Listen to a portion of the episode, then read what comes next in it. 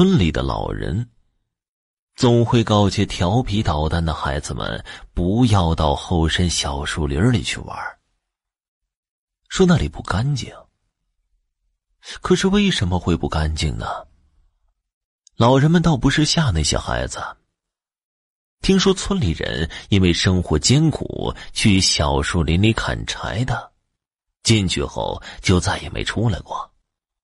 家人去找，之后那家人就再也没出现过。估计是他们误入了乱葬岗，出不来了。闹文革期间，即使疯狂的破除迷信。也还是有许许多多关于树林后乱葬岗的各种骇人传闻。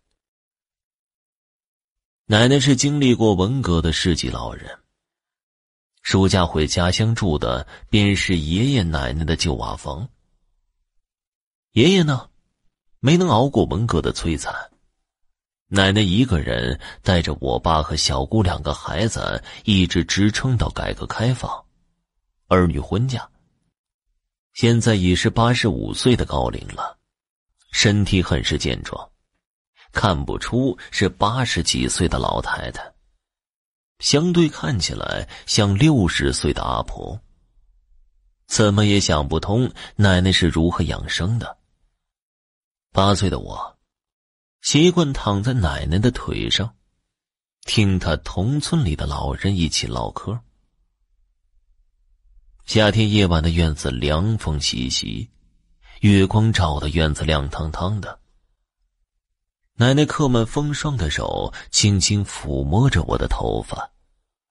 阿梅，听着，这次回来要乖乖的，不要到处乱跑了，特别是后山的小树林儿，记住了吗？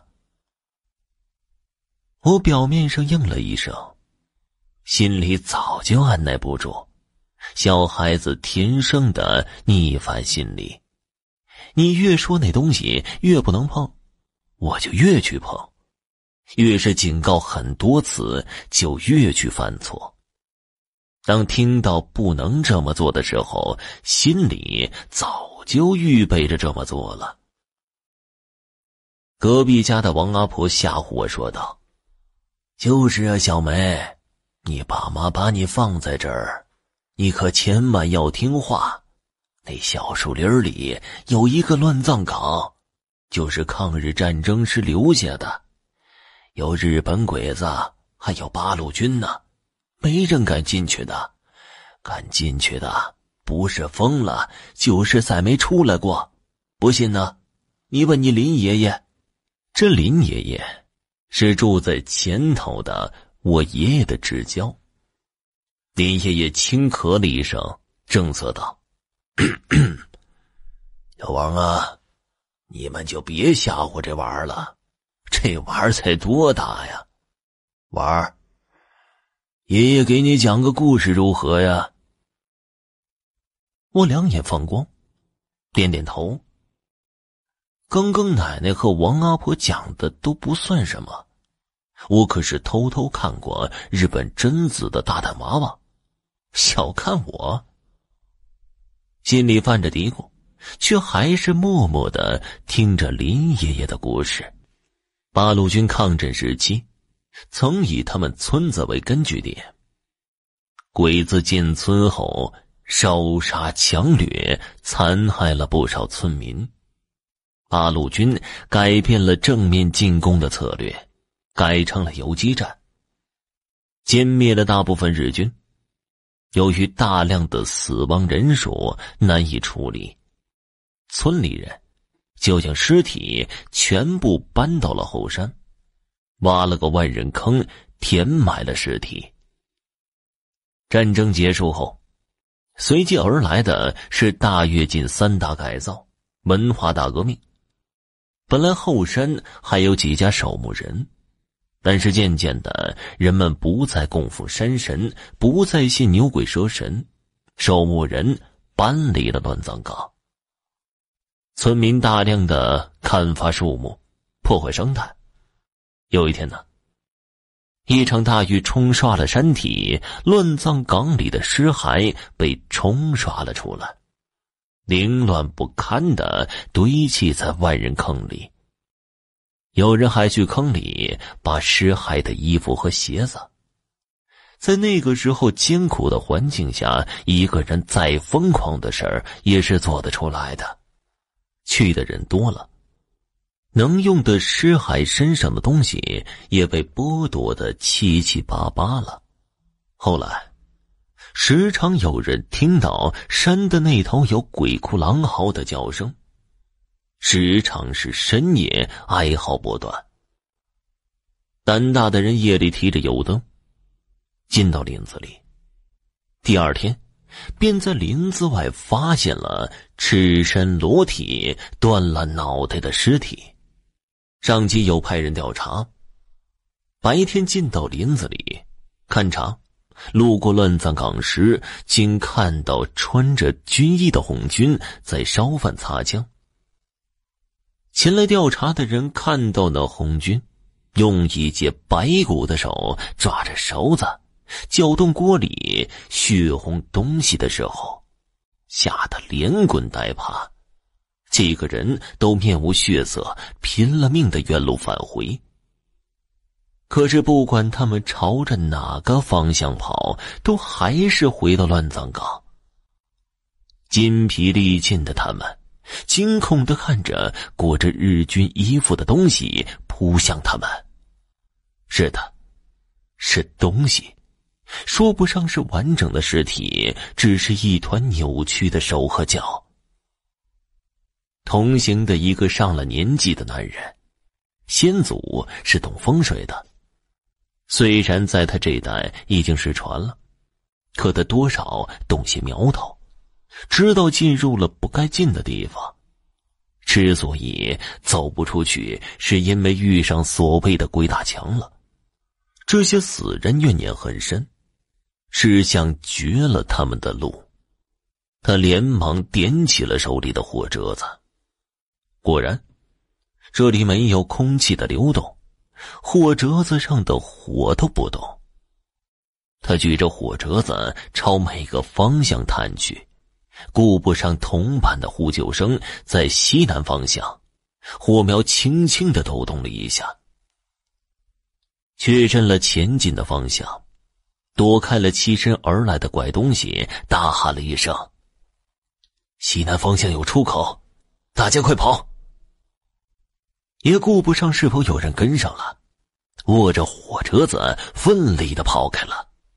终于跑到之前的入口前，他松了一口气，回头一看，才发现同伴们一个也没有出来。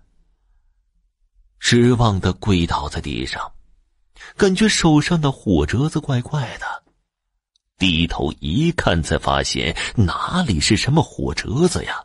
那分明是一只正在抖动的手，是他同伴中一个人的手，手上一枚金色耀眼的戒指映入眼帘，之后便是眼前一黑，倒下了。抖动的手一阵抽搐过后，也停止了抖动。后来上级也有派人下来，但进去林子后都再没出来过。而当初逃出来的生还者，也在一个月后疯掉了，跳井自杀了。林爷爷说完，夜夜深了，他拉过我的手，拍了拍，说道：“娃儿啊，爷爷可说完了，你可该去睡觉了。记住啊，那边真的不能去。”知道你好奇，但不要拿自己的命开玩笑，你奶奶会伤心的，懂吗？我知道了，不会让奶奶伤心的。那就好，那随你奶奶去睡吧，我们也该回去了。几位老人又互相寒暄一番，就各自回家了。在旧时的木床上。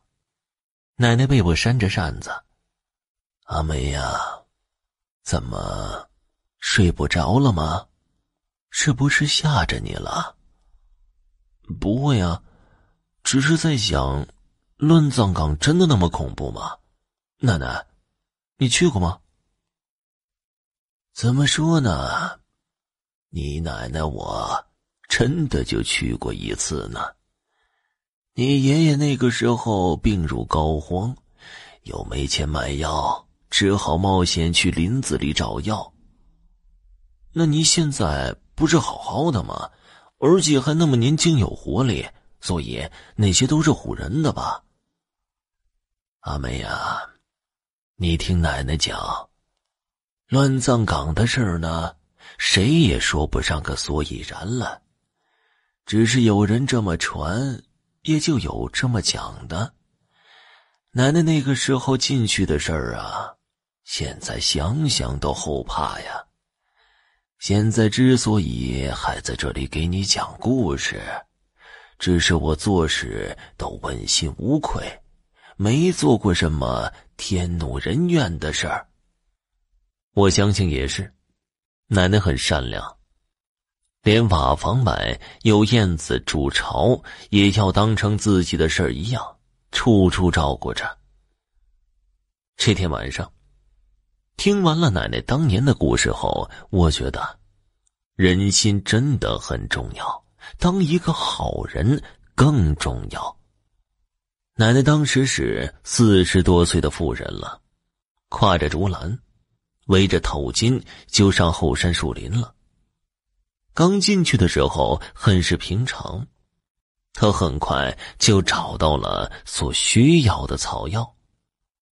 正当他往回赶时，却发现怎么也走不出去了，还总绕回原来的地方。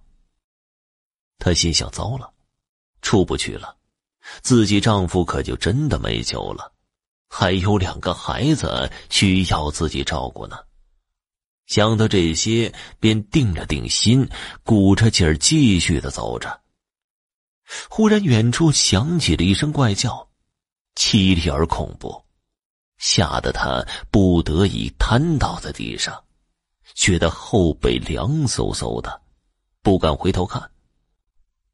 惊恐的看着前方歪歪斜斜的走来日本鬼子，真的是鬼呀！白森森的骸骨裸露在衣服外面，走起路来咯咯直响，后背更加的冰冷，一双冰凉的手捂住了他的嘴。后面那人松开了手，他鼓起勇气转身，看到了一个身着八路军大衣的年轻士兵，刚成年吧？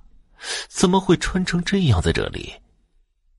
似乎看出了他的疑问，那年轻的八路说道：“大娘，不要担心，我看您像极了自己的娘亲，不想您在这不毛之地有什么危险，我。”我现在没法回家见我娘，想请你帮个忙成不？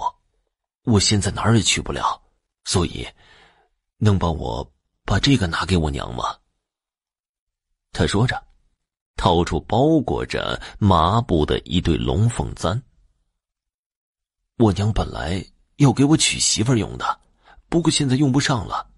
大娘，就算帮帮我这个孤苦的。说着，便哭了起来。身为母亲的她，轻轻搂着正在抽泣的年轻八路，没有了害怕。他信这不是一个灵魂，而是一个孩子，一个被战争遗弃的简简单单的孩子。我知道，我知道，我出得去的话，一定帮你带到。真的吗，大娘？那谢谢您了，像您这样的好人，一定出得去的。嗯，真是苦了你了，孩子。能告诉我你家在哪儿，姓甚名谁吗？后来奶奶说，她也不知道自己是如何走出去的，只是握着那对龙凤簪。再后来，爷爷病好了。他交换了龙凤簪，那家人哭得像泪人似的。奶奶和我说：“好人一生平安，信还是不信都没关系，只是不要失去了那颗被称为人心的东西。”